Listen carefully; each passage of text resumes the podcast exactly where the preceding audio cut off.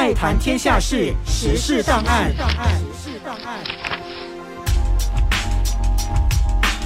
iFM 实时档案，让你了解新闻事件背后你还不知道的事。我是追西进程。二零二三年进入最后一个月，很多人、公司单位甚至国家都会照惯例做一些年度总结。除了同整一年下来的经历，也在心理上做好准备，开启新的一年。其中，年度汉字就是一种国家的年度总结。上个星期天，马来西亚汉文化中心宣布，我国选出了属于马来西亚的二零二三年度汉字。五千多人的官方数据统计当中，珍贵的“贵”这个汉字以高达百分之三十二点六四的得票率，从十大汉字中脱颖而出，当选为二零二三年马来西亚年度汉字。那么，我们就顺带来看看世界各国和地区目前已经选出的二零二三年度汉字。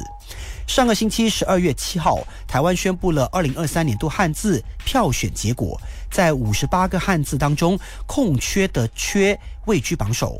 媒体分析认为，台湾工商界忧心五缺，也就是缺水、缺电、缺工、缺地、缺人才。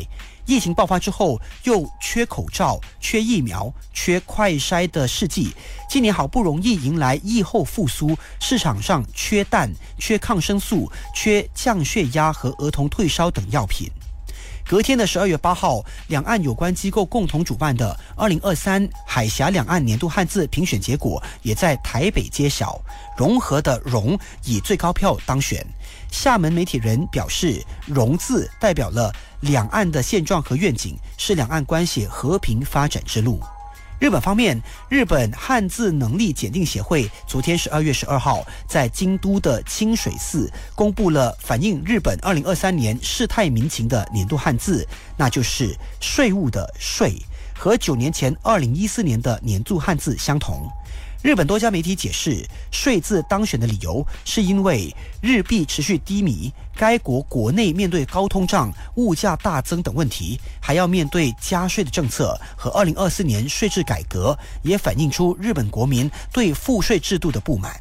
其实，除了马来西亚、台湾、日本和中国，新加坡、澳门、香港等地也会陆续选出年度汉字，但一些地方二零二三年的评选目前还没有出炉。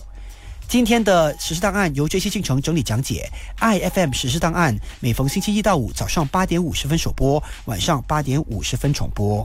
爱谈天下事，时事档案。时事档案。